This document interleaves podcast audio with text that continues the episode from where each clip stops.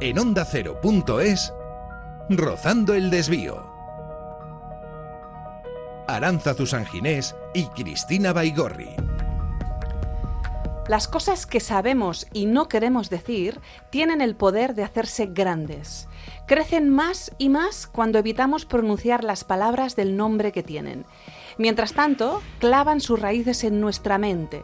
Y aunque nos pusiéramos del revés, cual postura invertida de yoga, y sacudiéramos nuestro cuerpo, únicamente conseguiríamos un leve bamboleo. Sí, a veces las cosas son tan claras que hieren y aún así, tan difíciles de afrontar que decidimos no mirarlas, no sentirlas, no sentirnos. Si abres los ojos verás un elefante rosa en la habitación que no sabe que lo es.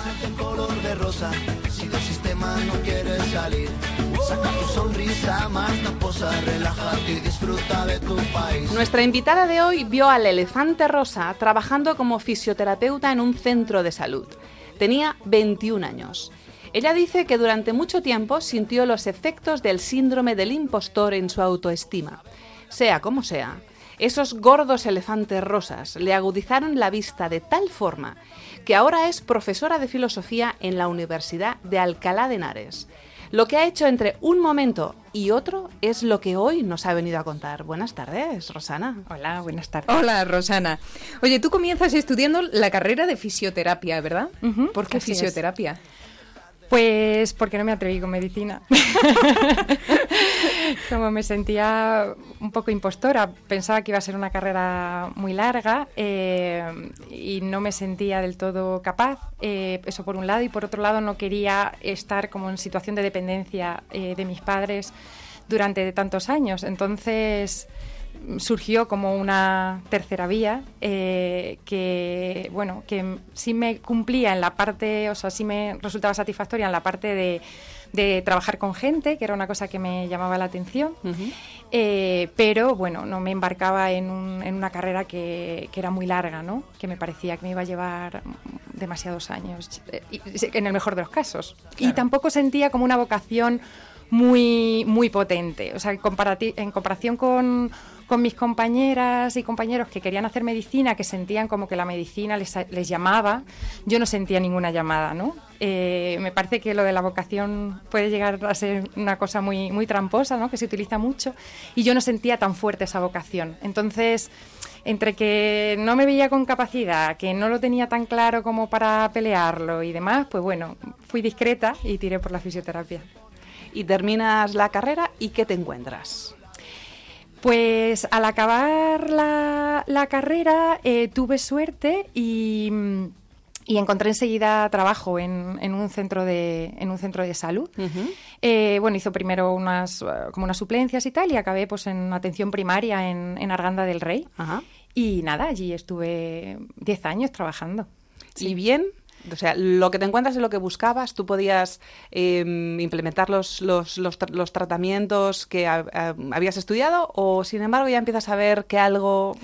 Pues, eh, hombre, al principio estaba tan contenta habiendo conseguido trabajo, ¿no? Y una estabilidad, que era lo que todas buscábamos en, en aquel momento. Tenía compañeras que no encontraban trabajo, las cosas que te ofrecían ya de aquellas eh, pues a veces era trabajar gratis, ¿no? A cambio de coger experiencia. Y además eras muy jovencita en aquella época, tenías 21 años. Tenía 21 años, sí.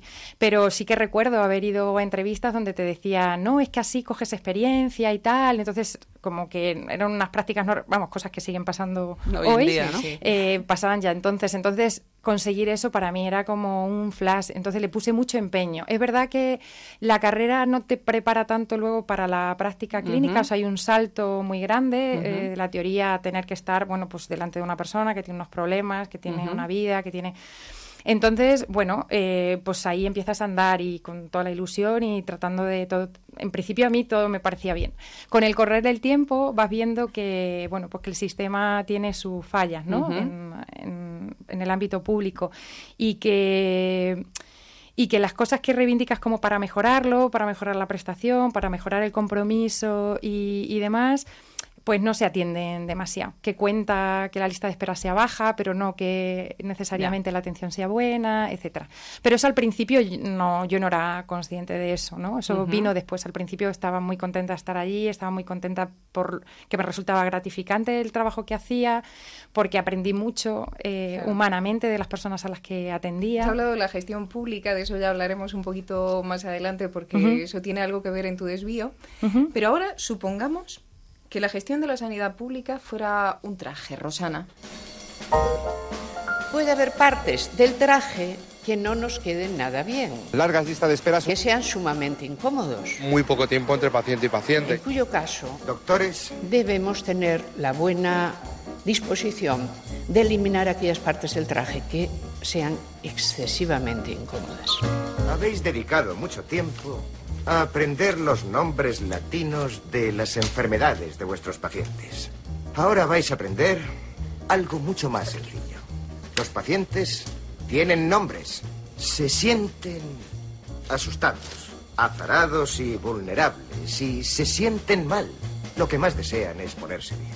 Y con esa esperanza nos confía en sus vidas. El cambio no va delante de nosotras y nosotras lo seguimos, va detrás. Y si puede, tira de nosotras hacia atrás. No vamos persiguiendo un cambio que esté marcando el camino. Hay un cambio que se produce cuando nosotras abrimos caminos nuevos. Y a cada quien que abre un camino nuevo, esto le cuesta. Abrir caminos, nadie dijo jamás que fuera fácil. No es fácil. Ahora tiene una particularidad, que se pasa muy bien cuando uno lo logra. Creo que has reconocido la voz. Sí, total. Pero vamos a, decírselo a nuestros oyentes. Se trata de Amelia Valcárcel, es. filósofa y estos fragmentos han sido extraídos de una charla en la que ella habla de feminidad y del dispositivo de feminizar. Pero hemos considerado que sus palabras son igualmente extrapolables, por ejemplo, a la sanidad o a desvíos como el tuyo. Rosana, ¿qué haces después de darte cuenta de que no quieres seguir formando parte del engranaje de la sanidad, de, lo que estabas viendo que no funcionaba y de, dices, yo no quiero continuar aquí?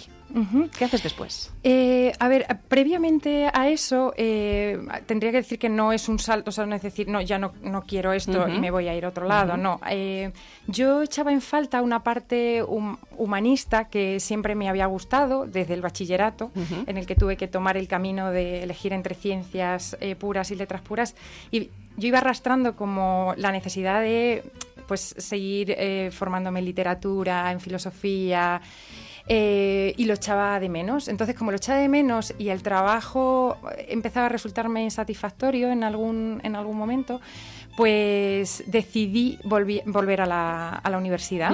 Entonces volví a la universidad a estudiar humanidades y en la Carlos III y, y nada, y a partir de ahí, eh, pues claro, se me abrió como una manera diferente de ver las cosas eh, estaba súper motivada, iba a clases por la mañana, iba luego al trabajo eh, por la tarde y, me hacía ver lo que yo hacía desde otro punto de vista. O sea, no ya de una manera, no sé, como una especie de bucle, pues verlo desde otro punto de vista, ¿no? Ver no solamente la técnica, sino toda una dimensión eh, humana que mucha gente ya había pensado. no sé, era como una... Se me había complejizado el mundo, ¿no? Y me estaba aportando mucho. Entonces... Eh, cuando acabé de hacer ese segundo ciclo, eh, dije, bueno, ¿y ahora qué?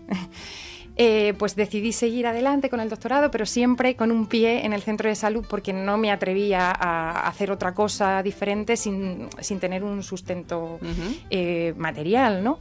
Entonces, eh, pues, pues nada, me matriculé en los cursos de doctorado, donde tuve la suerte de que Amelia Valcárcel fuera mi profesora y me dirigiera la, la tesina. Es una mujer a la que verdaderamente admiro mucho, me gusta mucho Gusis el fragmento.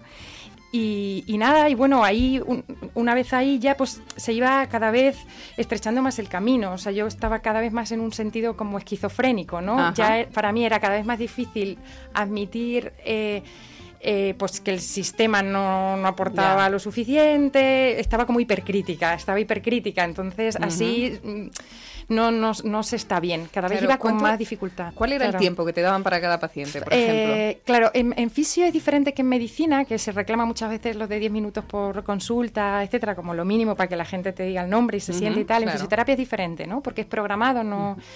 eh, vienen derivados y demás, ¿no? La cuestión no era tanto cuánto tiempo podía yo dedicarle, sino que la lista de espera era, era un problema. Yo Ya. tenía tres meses y medio y aquello había que quitárselo, entonces tenías que tener a mucha gente, toda la que pudieras atender. Eh, toda la que puedes atender puedes meter a mucha gente en un gimnasio, a, a que hacer poleas, cosas, a sí. ponerse en una bici, a tal, ¿no? Pero que tú puedas estar con la persona, eres una y una, con lo cual eh, era muy porque limitado. cada persona al final tiene su problema específico. Efectivamente. Y ¿Cómo vas a tratar a cada uno por separado si tienes que quitarte una lista de espera en la que hay cuánta Claro, gente puede haber? pues, pues, pues muchísima gente. O sea, vamos, se medían tiempos y la cuestión es que ese tiempo tenía que reducirse sí o sí, con los mismos medios. Madre no mía. aumentaba, entonces Ya. tu población eh, tendía a aumentar. Eh, pero tus medios eran los mismos. O sea, tú y la consulta con las cosas que tenías y ya está. sea, Entonces, la prestación del tratamiento, o sea, tocar a la gente, estar como en contacto, pues eh, eso cada ¿no? vez más limitado, ¿no? Entonces, pues yo qué sé, me dices cuánto tiempo por paciente, pues es que yo no podía estar más de 15 minutos físicamente con una persona y eso era un lujo, así se entendía por parte de los gestores, que eso no podía ser. Claro. Y, y todo eso continúa hasta que decides cambiar de Sí. alguna manera. Eh, pues, eh, me costó muchísimo trabajo cambiar porque porque se tiende a ser, vamos, creo que es algo humano, ¿no? Eh, se tiende a ser conservador, Conservador, sí, claro. y a mantener lo que te da estabilidad, ¿no? Claro. Y entonces renunciar a esto, a cualquiera que le digas que tú tienes un trabajo de 2 a 9, que tienes un sueldo bien normal, vamos, Claro. a, a final de mes y tal, y que dices, no, es que como esto no me termina de convencer, pues mira, que me voy a hacer otra cosa. Dejar la Pero- seguridad por la incertidumbre no es fácil. no es nada Nunca fácil. ha sido fácil. Nunca ha sido fácil. Entonces, esto me despertaba a mí en mitad de. con, con mucha angustia, ¿no? Eh, pero sí es verdad que llega un momento en el que, eh, eh, bueno, decido hacer, aparte del curso de doctorado, un- un- una preparación, una, una suerte de máster en, eh, en Ciencia Política y Derecho Constitucional que resultaba incompatible con, con el trabajo, ¿no? Era presencial y ya no podía seguir combinando. O sea Ujú. que lo, lo anterior era como una especie de trampeo, ¿no? Era como, Ajá. bueno, yo lo voy simultaneando, es Tengo, verdad un, que... tengo un pie atrás, como quien dice, y mientras tanto quiero avanzar. Efectivamente. Entonces estás ahí, ahí, bueno, o sea, tiene sus dificultades porque, a ver, te exige tiempo, tal. Pero bueno, y ahora llega un momento en el que había que parar. Entonces, como el salto al vacío me seguía dando mucho vértigo, yo pedí una excedencia que en principio me concedieron y luego me denegaron por una cuestión administrativa que no viene mucho al caso. Entonces, en ese momento, yo no me lo esperaba que me lo, que me lo fueran a denegar. Y ya había, ya estaba yo con- montando mi, mi- mi nuevo año, ¿no? Mi nuevo curso, en una cosa que me hacía mucha ilusión, etcétera.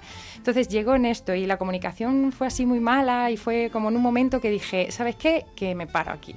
Entonces, ya está, renuncio y, y voy a darme una oportunidad en esto. Es verdad que aquí tiene un papel muy grande mi compañero, Jaime, que me animó y fue como, mira, empezaste a trabajar muy joven, eh, date la oportunidad, date la oportunidad de, de hacer otra cosa, ¿no? Si esto no te convence.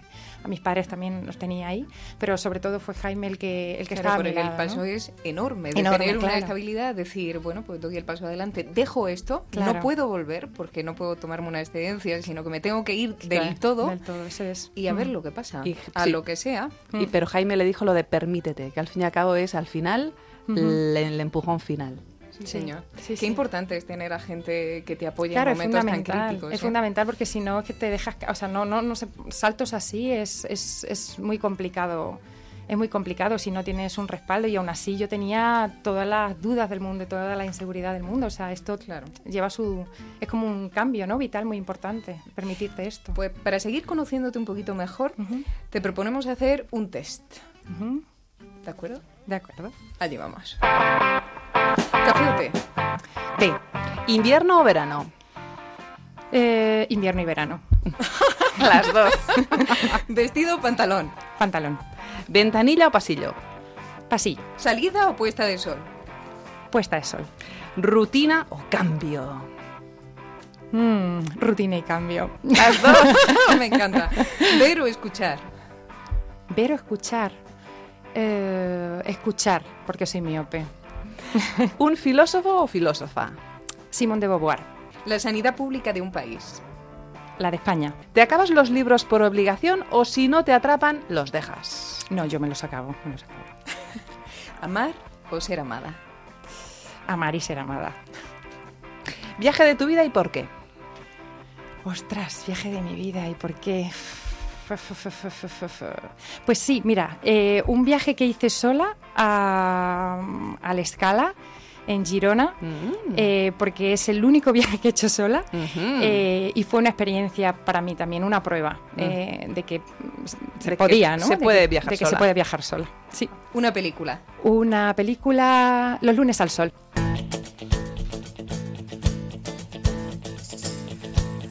Rosana, lo de viajar sola es una de esas cosas que me ha sorprendido, porque no todo el mundo tiene la valentía de viajar sola.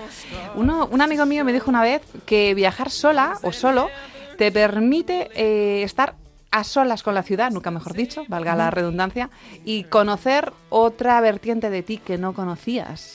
Eh, ese viaje a la escala, ¿qué te aportó? Pues eh, estaba como si estuviera una película, porque como estaba muy acostumbrada a hacer todo siempre en compañía y eh, siempre estaba con alguien, ¿no? Y pues tenía que ir tomando las decisiones, entonces era todo como un diálogo de ahora voy a sentarme aquí, Mm. ahora voy a pedir una cerveza, ahora me voy a Es como poner si, así, como si es- te hablaras contigo misma. Exactamente, sí, sí, sí, era como como, verte, todo- exactamente, verte por entonces, dentro. Sí, y como si alguien fuera alguien desde mí, ¿no? Eh. Ahora voy a hacer esto, ahora, o sea, estás mucho más pendiente de todo lo que vas haciendo por la falta de costumbre, no por otra cosa. Yo personalmente intento cada dos o tres años dedicarme unos días a mí misma e irme sola. Ajá. Y me voy y me hago un viaje de 10-15 días y, y- y efectivamente siento lo que tú dices. De Sí. repente parece que te ves. Sí, exactamente, te conviertes ahí como en el centro. O sea, para mí era como una prueba, el decir, no puedo hacer nada sola o qué, ¿no? Eh, venía...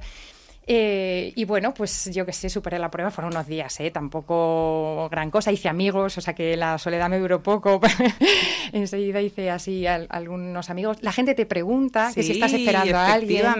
Cuando entras en un restaurante, ¿est- ¿esperas a alguien? No, no, me quedo yo tal, es como, es raro, ¿qué haces sola? porque estás viajando sola? Es peculiar eso, es verdad que es una, una sensación que habitualmente no, no se tiene. O sea, yo tampoco tengo así como la necesidad de repetirlo porque soy Mm. muy comunitaria y me gusta estar mucho con gente, pero bueno, aquello me sirvió así para, bueno, para ver que también se puede y, y colocarte en otro lugar, ¿no? Verte de otra manera. Y te colocas en otro lugar, llegas al CSIC Y allí es donde haces la tesis gracias a una beca. Sí. Después de esa beca y de esa posibilidad además de viajar a investigar a Oxford y a Estados Unidos, empieza lo que tú has llamado el periplo por las diferentes universidades para intentar conseguir plaza. Estás un tiempo en La Coruña, luego en León, antes de llegar al final, que todavía no hemos llegado, pero en algún momento de, de todo ese periplo, porque fueron casi, han sido casi 10 años, desde Sí. los 31 hasta los 41, 42, Ujú. eh, ha, ha cundido la desesperación, ha podido el desánimo, el- aquel... Porque, a ver, todos los cambios tienen una parte de dolorosos. Aquí esto no es mm, flores en el campo. ¿Cundió el desánimo? Cundió muchas veces el desánimo, muchas veces, eh, muchas veces, porque es, es verdad que es un tipo de, de, de pío, de, ¿no? de nueva vía, que aporta mucho eh, por cómo se ve el mundo, porque lo ves todo de otra manera. Bueno, a mí me ensanchó la cabeza, o sea, fundamentalmente la mayor aportación de esto en comparación con la anterior. Nunca he tenido como la sensación de querer volver al centro de salud a pesar de los desánimos y demás. Pero por otra parte, hay muchos momentos, o sea, no, no tienes la gratificación inmediata, o sea, algo que haces, eh, no ves los resultados hasta dentro de mucho. El sistema, tengo que decirlo, el sistema universitario de investigación en España es tremendamente endogámico, entonces encontrar un lugar es muy complicado. Entonces empiezas, sientes que no todo depende de ti. Es que tú puedes esforzarte mucho y ponerle muy buena voluntad. Lo del si y- quieres puedes no siempre funciona, eso, ¿no? Eso es una, una gran falacia. ¿Verdad que sí? es una gran falacia, creo. O por lo menos no es una, una verdad Al completa. 100%. No, no. Hay Eh, una parte de suerte y de posibilidad. Efectivamente, efectivamente. Y desde luego en la academia esto es así. O sea, si quieres puedes, no. Eh, si tienes la suerte, si tienes eh, ayuda a veces, pues igual sí, pero no es, no es cierto. Entonces, claro, esto te coloca en una incertidumbre continua, ¿no? Y en una obsesión. Llega un momento en el que te metes en un... Estás obsesionado porque aquello mejore, porque a ver cómo lo haces. Mm, Casi, pues se sacrifican muchas cosas, sobre todo la vida personal. O sea, esto pasa a toda la gente que se dedica a esto. Se sacrifica mucho la vida personal. Entonces, hay un momento en el que puedes llegar a desconectarte de, lo, de las cosas que realmente Son importan. importantes también, ¿no? Claro, porque esto es importante, es un- pero al final también es un medio de vida, un modo, pero no, no necesariamente un, un modo, ¿no? Efectivamente. Eh, entonces, pues se sacrifica mucho y hay momentos de, de mucha desesperación. Sí que hay, un hay algún punto en el que empiezas a pensar si realmente ¿Vale la pena? eh, ¿Vale la pena? No, sobre todo, o sea, a mí me mereció la pena por lo que había vivido, Ajá. sino hasta cuándo. ¿Hasta cuándo voy a aguantarlo? ¿Hasta cuándo lo voy a mantener? ¿Hasta cuándo voy a esperar? Eh, porque ves que es una carrera tan sumamente larga, tan sumamente incierta. No es que hagas esto y llega un momento en el que lo consigues. Es que eso puede que nunca llegue a ocurrir. tener una situación algo más estable. Algo Claro, exactamente. Bueno, sí, Porque tú has estable llegado a simultanear tres trabajos. Al Sí, final has dado clase en tres sitios distintos al sí. mismo tiempo y con eso no tenía un sueldo tampoco no, especialmente no, bueno. ni, ni, ni mantenido en el tiempo, o sea que toda la esta- o sea, es una cuestión de estabilidad, pero también de ingresos, aunque no tengas estabilidad, pero saber que te van saliendo cosas aquí o allá, no te salen cosas aquí o allá, vas eh, arrastrando y vas a corriendo. vas- trompicones a a pesar de todo el trabajo que has realizado previamente y sabiendo que has dejado algo a lo que a lo mejor vas a tener que volver. Claro, Eso sí, debe sí. ser terrible, ¿no? sí, el problema Del, del fracaso al final. Sí, Diez exactamente. Eh, intentando cambiar, intentando Claro, claro. modificar mi vida porque creo que es lo que importa realmente y sin Claro. embargo es posible que al final tenga que volver. Pero tú tuviste éxito. Exacto. Ahora eres... Ahora es profesora de filosofía en la Universidad de Alcalá de Henares, nada más y nada menos. Sí. Y en cierto modo el desvío ha terminado bien, ha tenido Sí. éxito. Pero claro, eh, dentro de ese éxito ha habido muchos momentos, como nos decías, de fracaso y de, bueno, más que de fracaso, de, de duda, de incertidumbre, de temor, de, Dios mío, ¿qué estoy haciendo? Sí. Evidentemente. Tal cual, tal cual. Rosana, Sí. también te hemos pedido que nos traigas una canción que ahora va a empezar a sonar.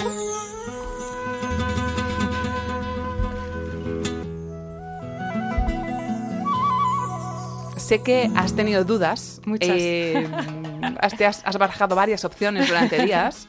Nos, has, nos has enviado esta que está Ajá. sonando. Es una canción maravillosa. Volando voy, volando vengo, volando voy, volando vengo, vengo por el camino.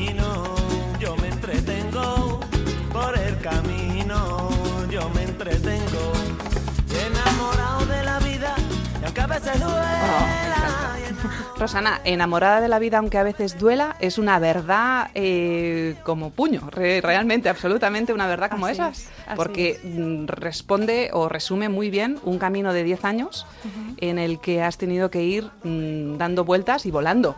¿Por qué nos la has traído? Explícanos. Pues eh, en parte, bueno, puede haber distintas mm, Bueno, como es capas, Volando ¿no? voy Pero- de Kiko Veneno, ¿verdad? Eso es.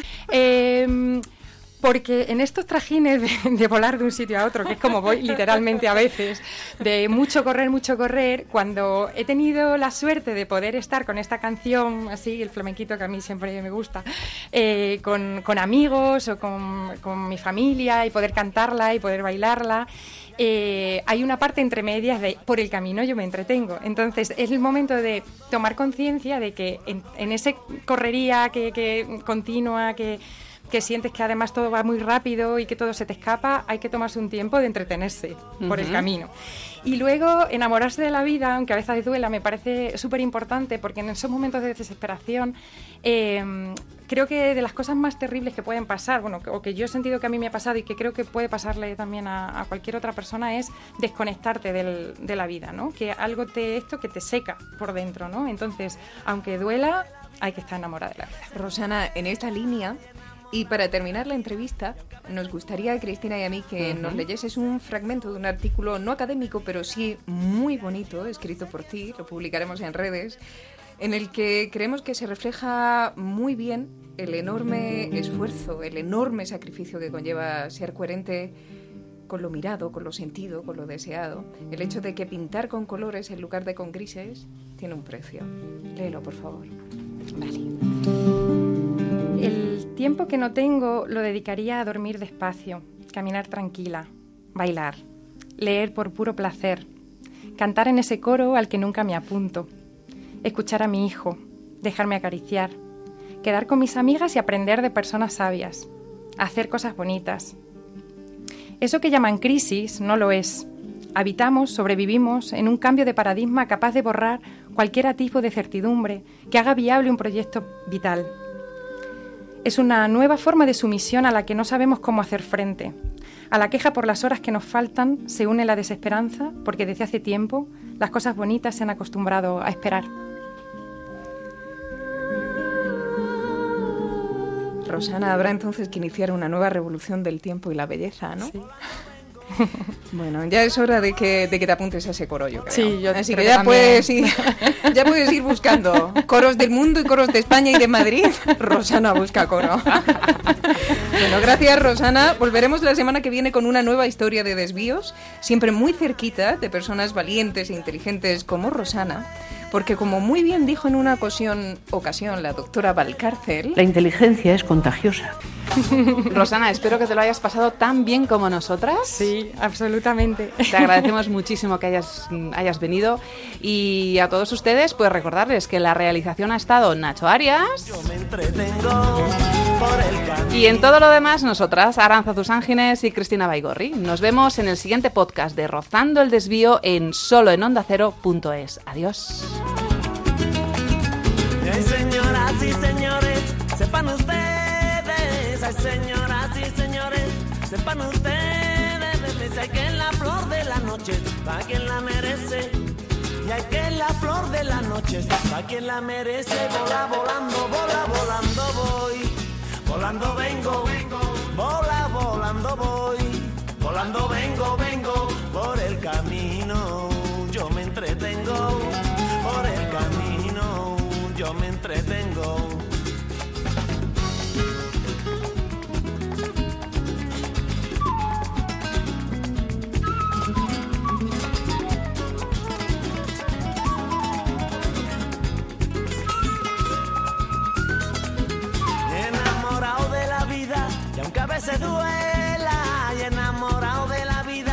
aunque a yo no sé quién soy ni lo pretendiera. Y ay yo no sé quién soy ni lo pretendiera. Y vola volando vola volando voy. Volando vengo vengo vola volando voy. Volando vengo vengo por el camino. Yo me entretengo por el camino. Yo me entretengo. Vamos a cantarle una copla con emoción. Vamos a cantarle una copla con emoción. En la memoria llevamos ya camarón llevamos en la memoria ya camarón ahí vola volando vola volando voy. Volando vengo vengo vola